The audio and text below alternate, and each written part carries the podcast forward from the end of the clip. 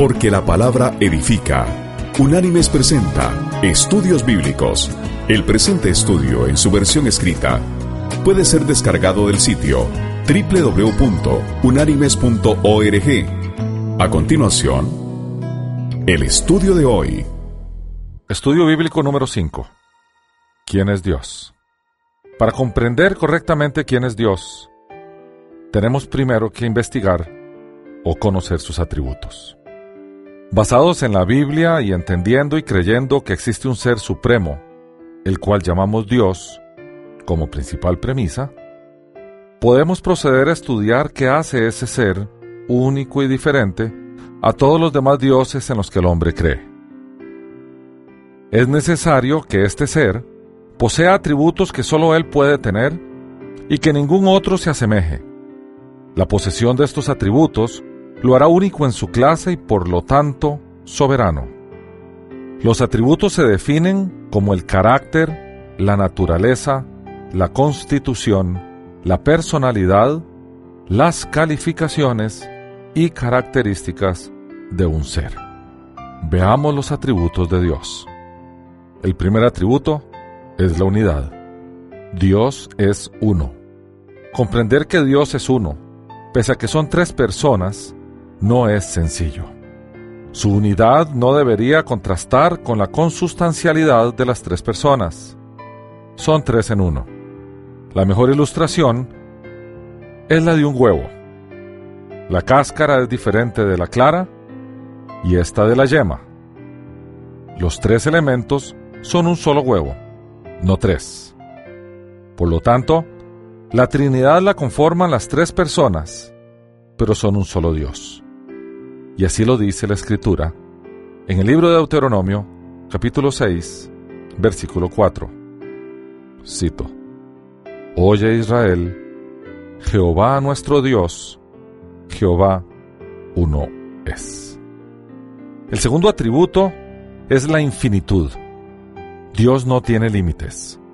Dios es infinito, no tiene limitaciones. Todo lo abarca y nada abarca a Dios. Es incontenible.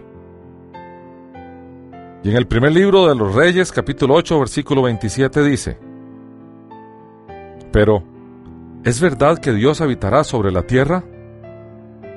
Si los cielos y los cielos de los cielos no te pueden contener, cuánto menos esta casa que yo he edificado. Y el profeta Isaías en su capítulo 66, versículo 1, agrega, Jehová ha dicho, el cielo es mi trono, y la tierra el estado, el estrado de mis pies. El tercer atributo de la eternidad.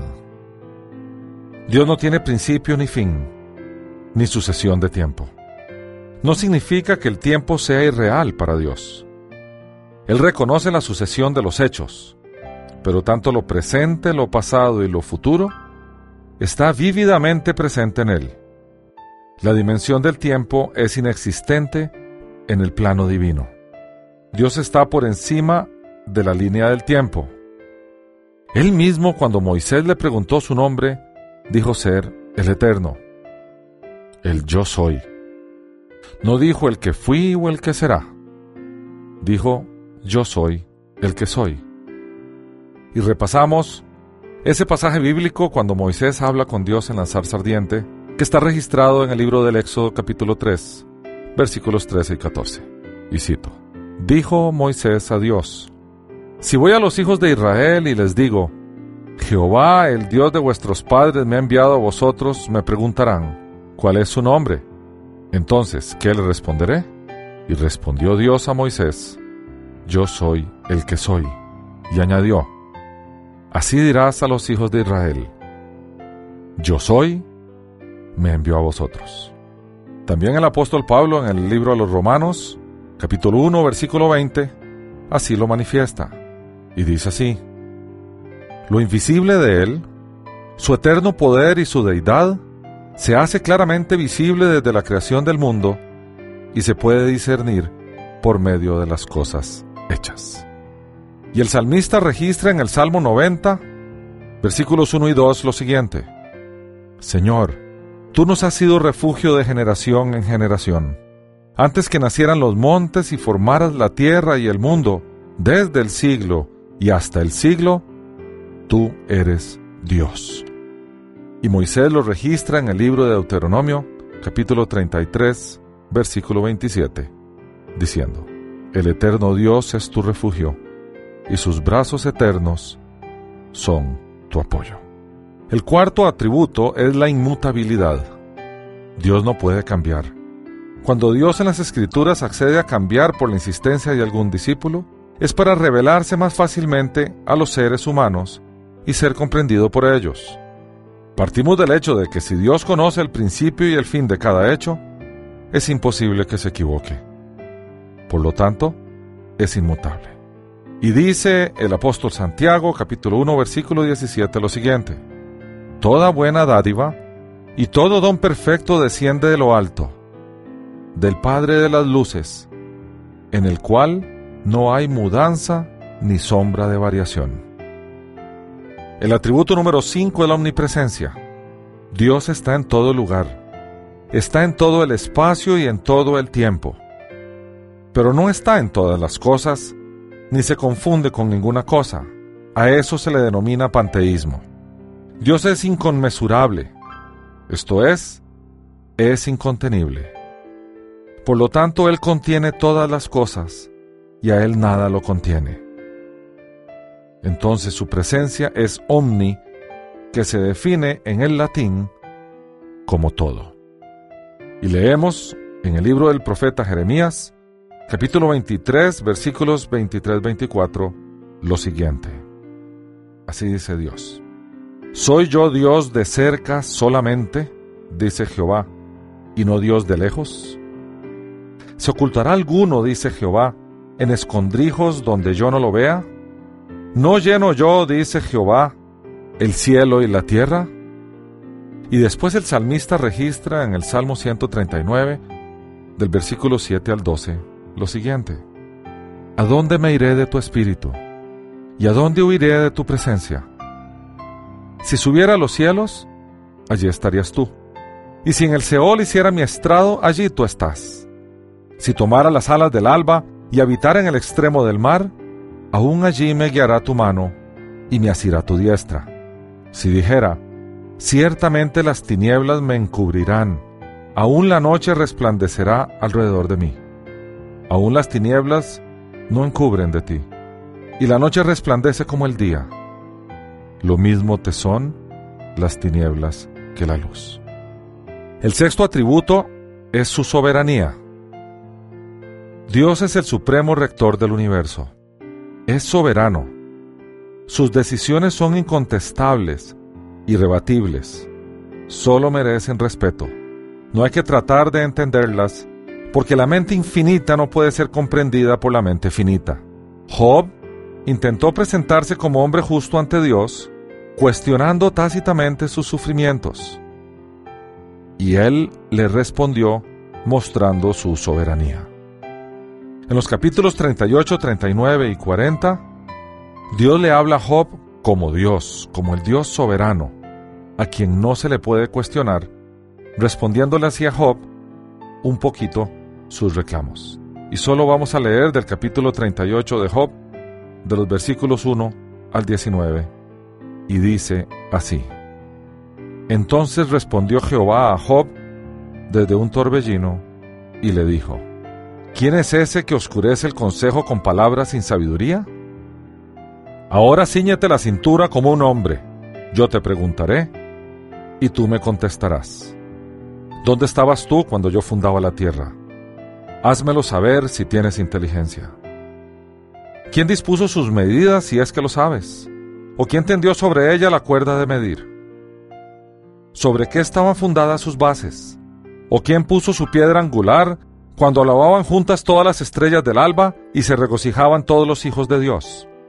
¿Quién encerró con puertas el mar cuando se derramaba saliéndose de su seno, cuando yo le puse nubes por vestidura y oscuridad por faja? Yo establecí para él los límites.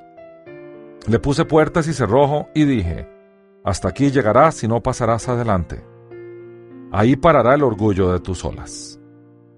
¿Has dado órdenes a la mañana alguna vez en tu vida Le has mostrado al alba su lugar para que ocupe los confines de la tierra y sean sacudidos de ella los malvados.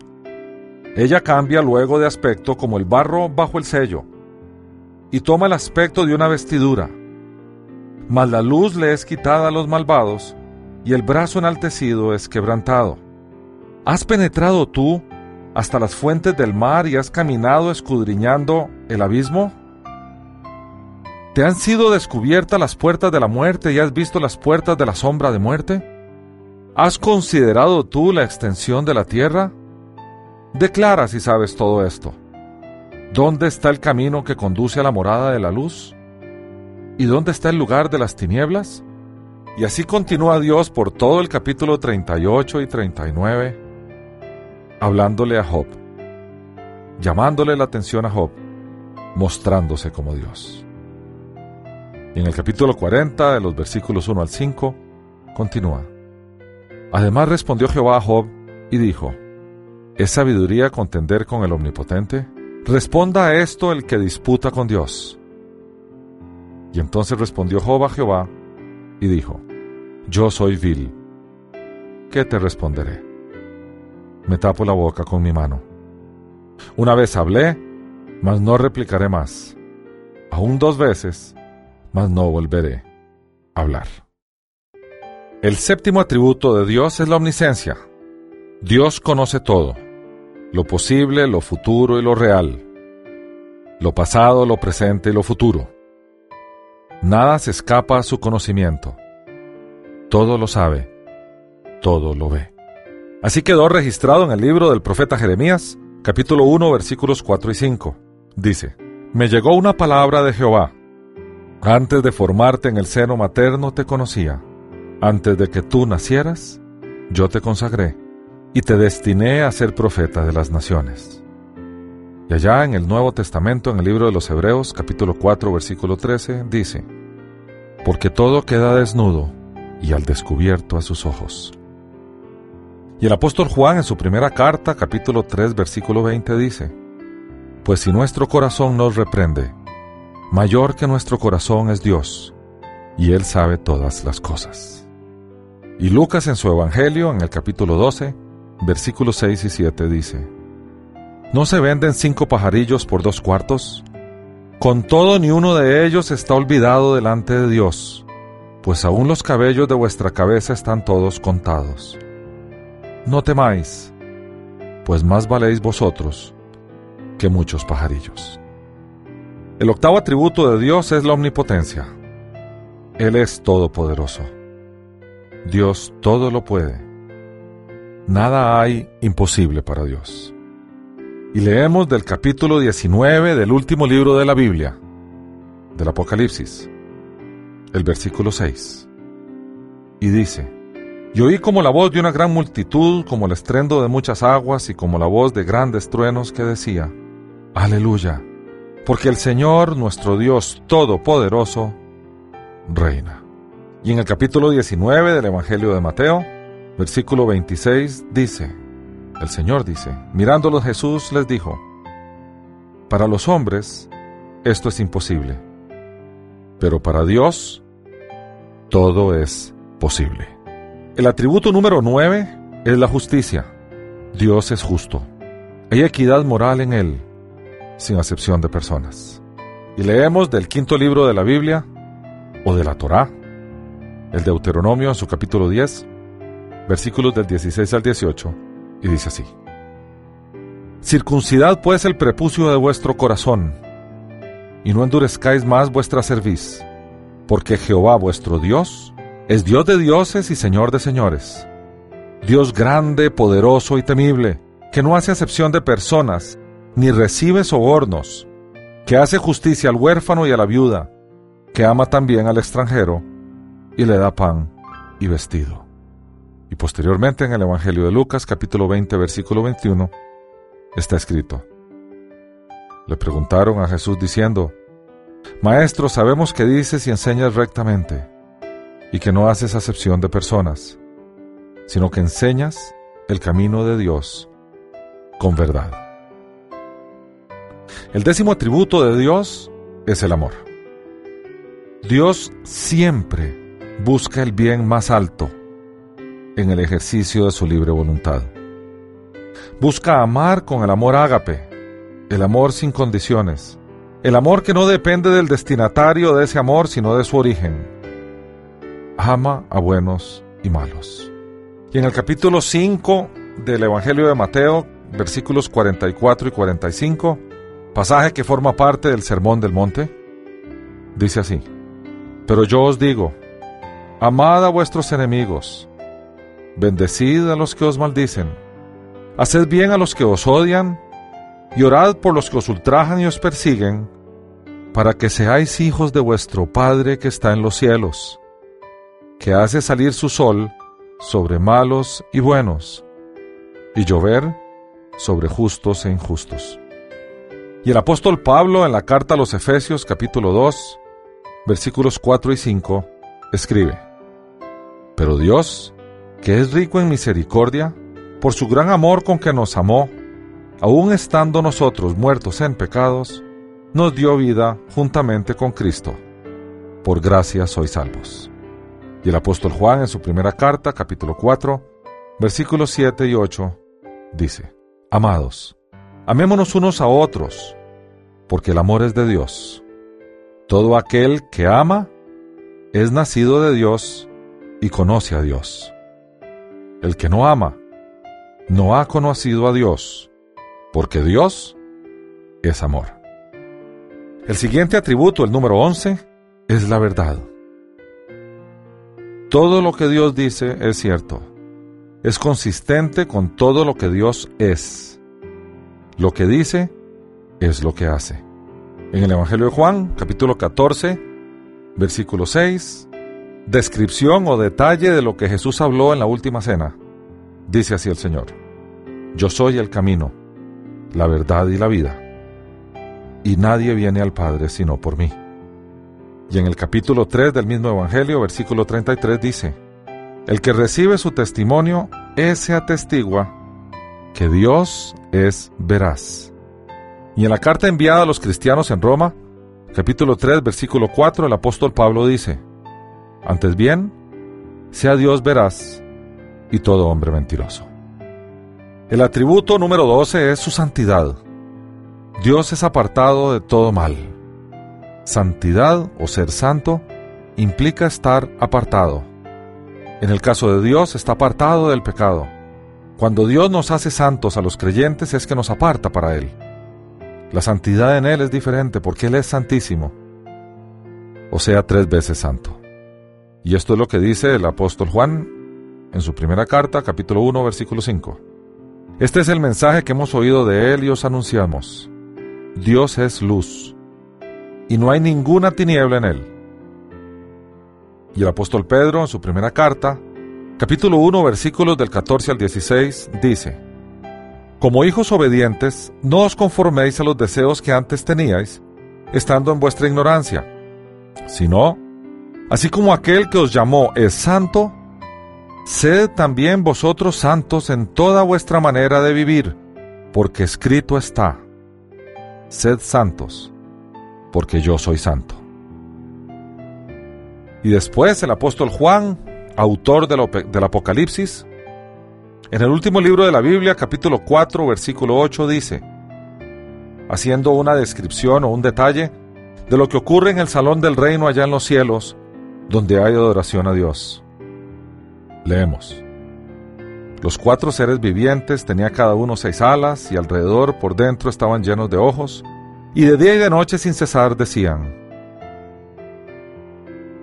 Santo, santo, santo, es el Señor Dios Todopoderoso el que era, el que es y el que ha de venir. El nombre de Dios. Jehová. Jehová o Yahvé, representado por las letras YHWH, es el nombre que Dios se otorgó a sí mismo. Las letras del hebreo original se podrían transliterar al español con estas letras que dijimos, YHWH y se ha denominado el tetragramatón, o cuatro letras, y se interpreta como el que es, existente por sí mismo. Este nombre ilustra la relación entre el verdadero Dios y su pueblo.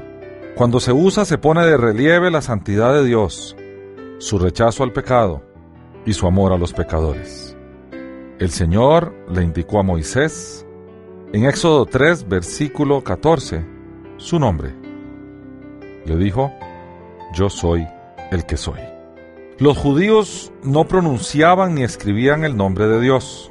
Decían que una boca inmunda como la del ser humano no podía pronunciar el nombre santo de Dios. Tampoco lo escribían por miedo a que la escritura que estaban o el nombre que estaban escribiendo en un papel fuera a parar a un basurero.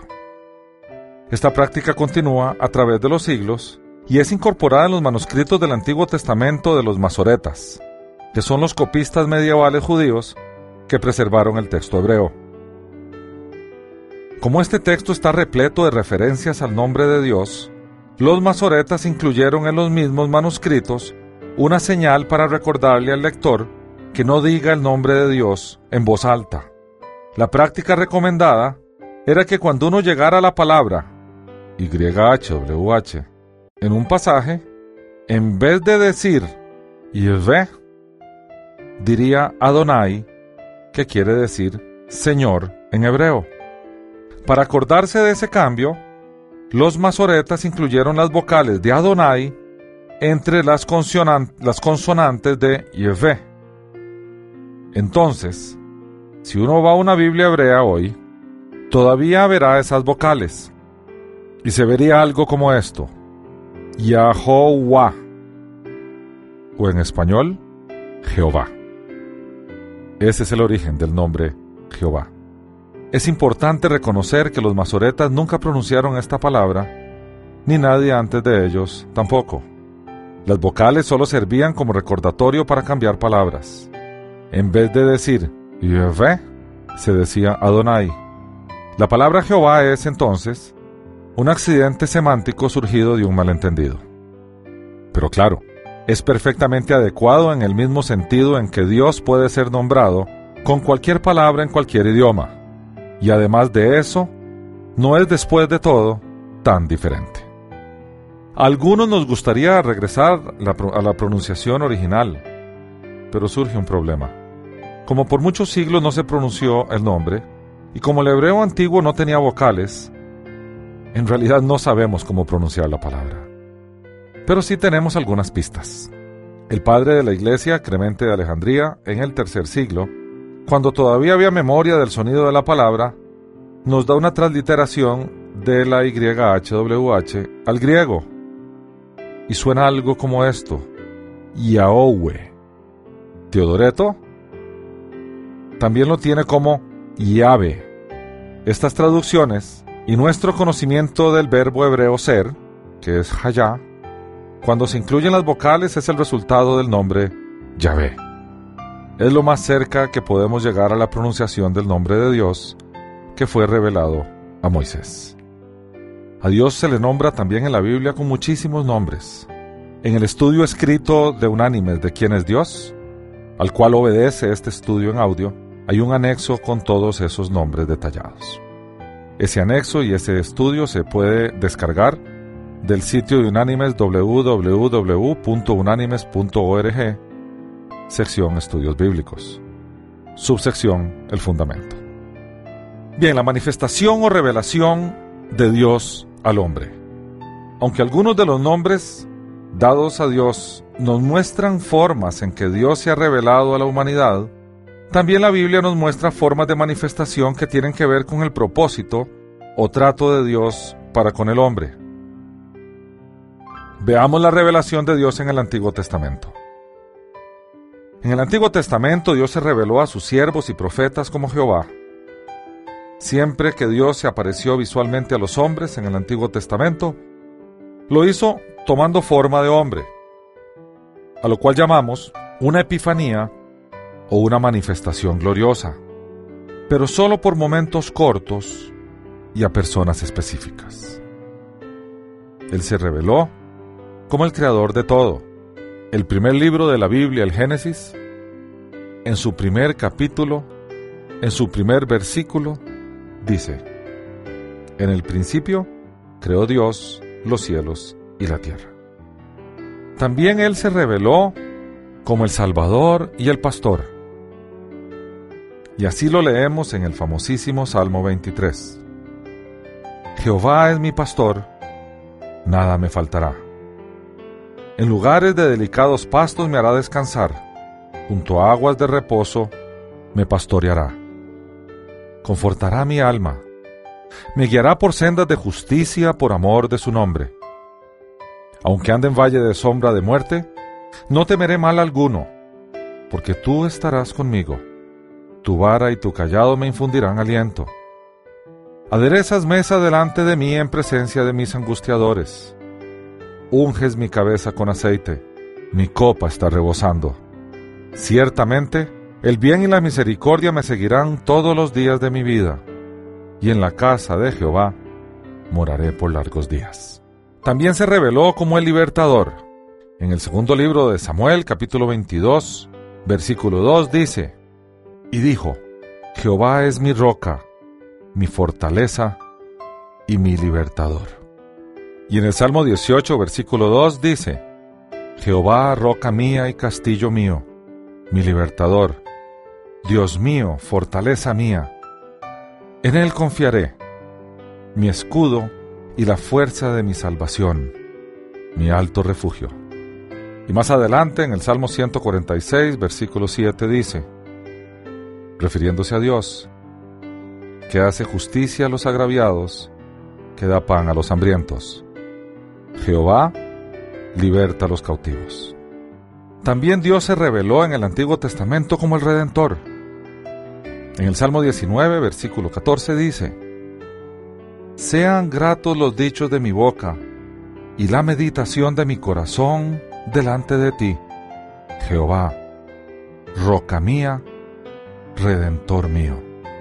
Y en el libro del profeta Jeremías capítulo 50, versículo 34 dice, El redentor de ellos es el fuerte, Jehová de los ejércitos es su nombre.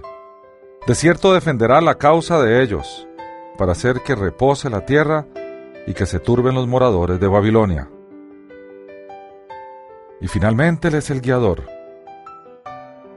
En el Salmo 31, versículo 3 dice, Tú eres mi roca y mi castillo por tu nombre me guiarás y me encaminarás. Ahora vamos a ver la revelación de Dios en el Nuevo Testamento en la persona de Jesús. En el Nuevo Testamento Dios se reveló a toda la humanidad como Jesucristo. Sus características y atributos en términos de su revelación en el Antiguo Testamento son las mismas. Fue a través de Jesús el hombre el medio que escogió Dios para darse a conocer a la humanidad, ya que a Dios, tal y como Él es, Espíritu, nadie le ha visto jamás, solo el Hijo. Podemos entonces concluir que las veces en que Jehová se apareció a sus siervos en el Antiguo Testamento, quien se reveló fue el Hijo, ya haya sido en la persona del ángel de Jehová o en la persona de un varón, debido a que cada vez que se apareció fue para revelar la voluntad del Padre. Y como dice la Escritura, Solo el Hijo revela la voluntad del Padre. Y así lo dice Jesús y lo narra Lucas en su Evangelio capítulo 10 versículo 22 que dice, Todas las cosas me fueron entregadas por mi Padre, y nadie conoce quién es el Hijo sino el Padre, ni quién es el Padre sino el Hijo, y aquel a quien el Hijo lo quiera revelar. Y el apóstol Juan en su Evangelio capítulo 1 versículo 18 dice, A Dios nadie lo ha visto jamás. El unigénito Hijo que está en el seno del Padre, Él lo ha dado a conocer. Y en la carta enviada a los creyentes de Colosas, el apóstol Pablo en su capítulo 1, versículos del 15 al 17, dice, Cristo es la imagen del Dios invisible el primogénito de toda la creación, porque en Él fueron creadas todas las cosas, las que hay en los cielos y las que hay en la tierra, visibles e invisibles, sean tronos, sean dominios, sean principados, sean potestades. Todo fue creado por medio de Él y para Él. Y Él es antes que todas las cosas, y todas las cosas en Él subsisten. Y a los creyentes en Corintio, en la primera carta enviada a ellos, capítulo 10, versículos del 1 al 4, también escribe Pablo. No quiero, hermanos, que ignoréis que nuestros padres estuvieron todos bajo la nube, y todos pasaron el mar, que todos en unión con Moisés fueron bautizados en la nube y en el mar. Todos comieron el mismo alimento espiritual, y todos bebieron la misma bebida espiritual porque bebían de la roca espiritual que los seguía. Esa roca era Cristo. Y entonces Jesús en el Nuevo Testamento se revela como el creador de todo. Y leemos el primer capítulo del Evangelio de Juan, versículos del 1 al 3. Y dice, En el principio era el verbo, y el verbo estaba con Dios, y el verbo era Dios. Estaba en el principio con Dios. Todas las cosas por medio de Él fueron hechas, y sin Él, nada de lo que ha sido hecho fue hecho. También se reveló como el Salvador. Así fue anunciado por los ángeles en el Evangelio de Lucas, capítulo 2, versículo 11, que dice, los ángeles anunciando que os ha nacido hoy en la ciudad de David un Salvador que es Cristo el Señor. También nos revela el Nuevo Testamento a Jesús como el libertador. En la carta enviada a los cristianos en Roma, el apóstol Pablo en el capítulo 11, versículo 26 dice, cuando habla de la salvación del pueblo de Israel, luego todo Israel será salvo como está escrito. Vendrá de Sión el libertador, que apartará de Jacob la iniquidad. También se revela como el Redentor. En la carta a los cristianos en Galacia, capítulo 3, versículo 13, Pablo escribe, Cristo nos redimió de la maldición de la ley, haciéndose maldición por nosotros, pues escrito está, maldito todo el que es colgado de un madero. También se revela como el guiador cuando sí fue anunciado en el Evangelio de Mateo capítulo 2 versículo 6, donde dice, Y tú, Belén de la tierra de Judá, no eres la más pequeña entre las príncipes de Judá, porque de ti saldrá un guiador que apacentará a mi pueblo Israel. Y finalmente, también se revela Jesús como el pastor. Y leemos el Evangelio de Juan capítulo 10 versículo 11 que dice, yo soy el buen pastor. El buen pastor su vida da por las ovejas. Nos parece pertinente entonces hacer una comparación de la revelación de Dios en el Antiguo Testamento, como Jehová, y en el Nuevo Testamento, como el eterno Hijo encarnado en Jesucristo. Y vamos a hacer esta comparación. En el Antiguo Testamento, en el libro de Génesis capítulo 1, versículo 1, Él se revela como el Creador. En el capítulo 1, versículos del 1 al 3, en el Evangelio de Juan, en el Nuevo Testamento, se revela como el Creador también. En el Salmo 23 del Antiguo Testamento se revela como el buen pastor y el Salvador. En el capítulo 2, versículo 11 del Evangelio de Lucas se revela como el Salvador y en el capítulo 10 del Evangelio de Juan como el pastor. En la segunda carta de Samuel, capítulo 22, versículo 2, se revela como el libertador. En Romanos, capítulo 11, versículo 26, en el Nuevo Testamento, también se revela como el libertador. En el Salmo 19, en el Antiguo Testamento, capítulo 14, y en el libro de Jeremías, capítulo 50, versículo 34, se revela como el Redentor. En la carta a los Gálatas, en el Nuevo Testamento, capítulo 3, versículo 13, también se revela como el Redentor. En el Antiguo Testamento, en el Salmo 31, versículo 3, se revela como el guiador. En el Nuevo Testamento, en el Evangelio de Mateo, capítulo 2, versículo 6, también se revela como el guiador. Es evidente que la revelación de Dios en el Antiguo Testamento era Jehová, el eterno Hijo de Dios. En el Nuevo Testamento es evidente que la revelación de Dios es Jesús, el eterno Hijo de Dios, encarnado en el hombre. Bien, la revelación en el Nuevo Testamento en la persona del Espíritu Santo. Durante la era de la Iglesia, después de finalizado el ministerio y la aparición de Jesucristo en la tierra, Dios se manifiesta y relaciona con el hombre en la persona del Espíritu Santo. Y Jesús nos lo explica cuando le hablaba a sus discípulos en la última cena, y se registra en el Evangelio de Juan capítulo 14, versículo 17, y nos revela al Espíritu Santo como el consolador. Y dice así, y yo rogaré al Padre, y os dará otro consolador, para que esté con vosotros para siempre, el Espíritu de verdad, el cual el mundo no puede recibir porque no lo ve ni lo conoce, pero vosotros lo conocéis, porque vive con vosotros y estará en vosotros. El apóstol Pablo a los cristianos de Éfeso se lo reveló como el sello.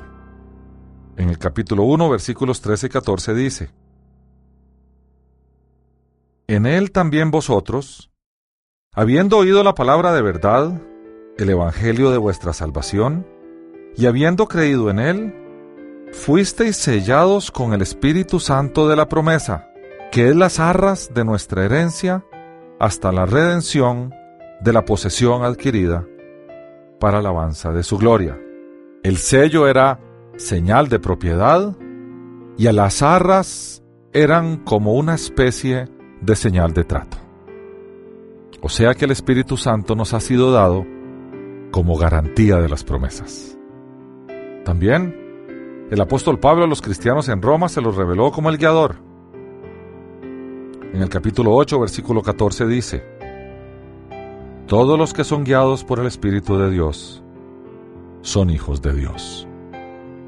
Y a los cristianos en Galacia, capítulo 5, versículo 18 dice, Pero si sois guiados por el Espíritu, no estáis bajo la ley.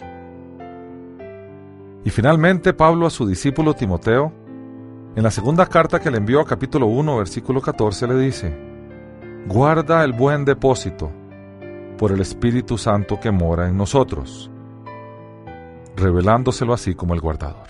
Ahora vamos a pasar a explicar la Trinidad, tema tan difícil de comprender y tema tan discutido en toda durante toda la historia de la Iglesia. Muchísimas sectas se han formado a partir de la negación de la Trinidad. Hay un solo Dios, pero en la unidad de la divina esencia hay tres personas coeternas e iguales en todo, de la misma sustancia, pero distintas en la subsistencia. Trinidad es una palabra compuesta de dos unidades, tres y unidad, trinidad. Triunidad o tres unidades. Aunque la palabra Trinidad no se encuentra en la Biblia, es la palabra que mejor nos deja entender la forma tripartita en la cual Dios existe según lo revelado en las Santas Escrituras. Dios no es un Dios de tres cabezas, como dicen los testigos de Jehová, ni es una trilogía de tres dioses, como dicen los mormones.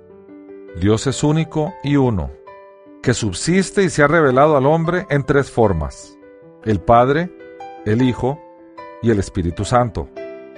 Tres personas, coeternas, separadas pero siempre unidas, independientes pero enlazadas en todo, en propósito, en deseo y voluntad.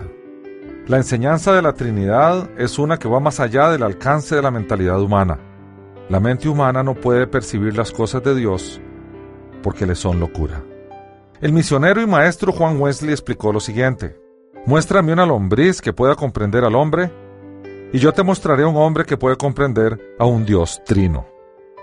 Y Dios a través del profeta así lo expresa, y leemos el libro del profeta Isaías, capítulo 55, versículo 8, que dice, mis pensamientos no son vuestros pensamientos, ni mis caminos vuestros caminos, dice el Señor.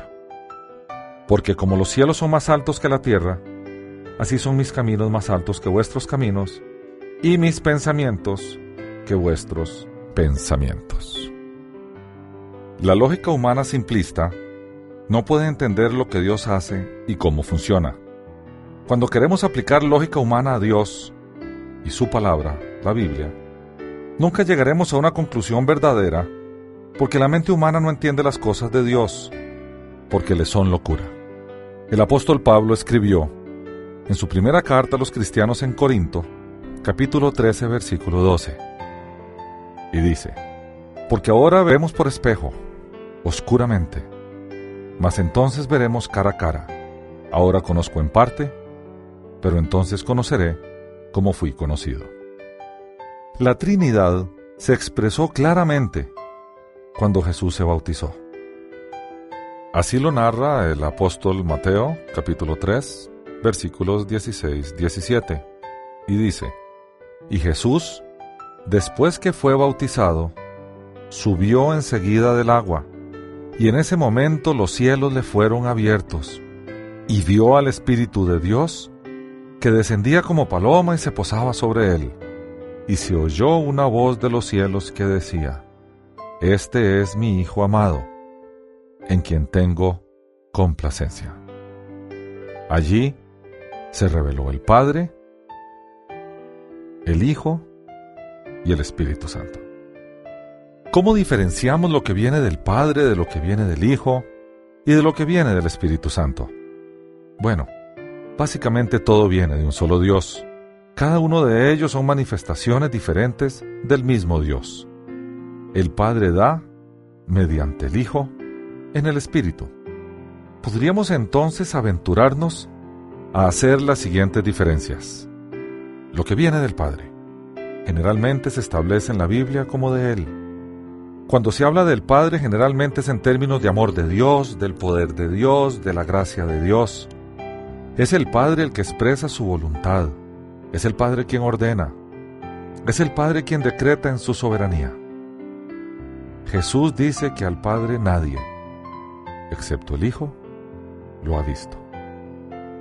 Ahora veamos cómo distinguir lo que viene del Hijo. Todo viene por mediación de Él. Alabamos mediante el Hijo, recibimos mediante el Hijo, pedimos mediante el Hijo. El Hijo ejecuta la voluntad del Padre. El Hijo es la acción, el verbo. El Padre la voluntad. El Hijo hace la voluntad del Padre. El Padre ordena. El Hijo cumple. Todas las teofanías o revelaciones divinas hacia el hombre son del Hijo, ordenadas por el Padre, a excepción de las ocasiones donde el Padre se manifiesta al Hijo enfrente de los hombres. Y hay dos casos clarísimos de manifestaciones del Padre, uno en el bautismo de Jesús, como ya vimos antes, y el otro en el monte de la transfiguración, cuando a Pedro, a Jacobo y a Juan, Jesús les muestra a Moisés y Elías y se oye una voz de los cielos, la voz del Padre, quien dice, este es mi Hijo amado. Por lo tanto, toda la acción divina en la tierra proviene del Hijo, ordenada por el Padre, tanto en el Antiguo Testamento como en el Nuevo. Y leemos lo que Jesús dijo en el capítulo 5 del Evangelio de Juan, versículo 30. Así dice el Señor. No puedo yo hacer nada por mí mismo. Según oigo, así juzgo. Y mi juicio es justo, porque no busco mi voluntad, sino la voluntad del Padre que me envió. Y finalmente, tenemos lo que viene del Espíritu Santo. Lo que viene del Espíritu normalmente viene en Él. Andad en el Espíritu, vivid en el Espíritu. El Espíritu Santo es enviado a la tierra para guiar, para santificar o apartar de pecado, para sostener a su iglesia, para hacer que la iglesia continúe con el ministerio ejercido por Jesús, para que nuestros ojos estén fijados en el Eterno, en Jesús, el Salvador. Y Jesús mismo así lo dijo en el capítulo 15 del, Evangelio de Juan, versículo 26. Pero cuando venga el consolador, a quien yo os enviaré del Padre, el Espíritu de verdad, el cual procede del Padre, Él dará testimonio acerca de mí. Y en el capítulo siguiente, el Señor afirma, Cuando venga el Espíritu de verdad, Él os guiará a toda la verdad, porque no hablará por su propia cuenta, sino que hablará todo lo que oiga y os hará saber las cosas que habrán de venir. Él me glorificará, porque tomará de lo mío y os lo hará saber. Y el autor del libro de los Hebreos complementa este dicho de Jesús de la siguiente manera.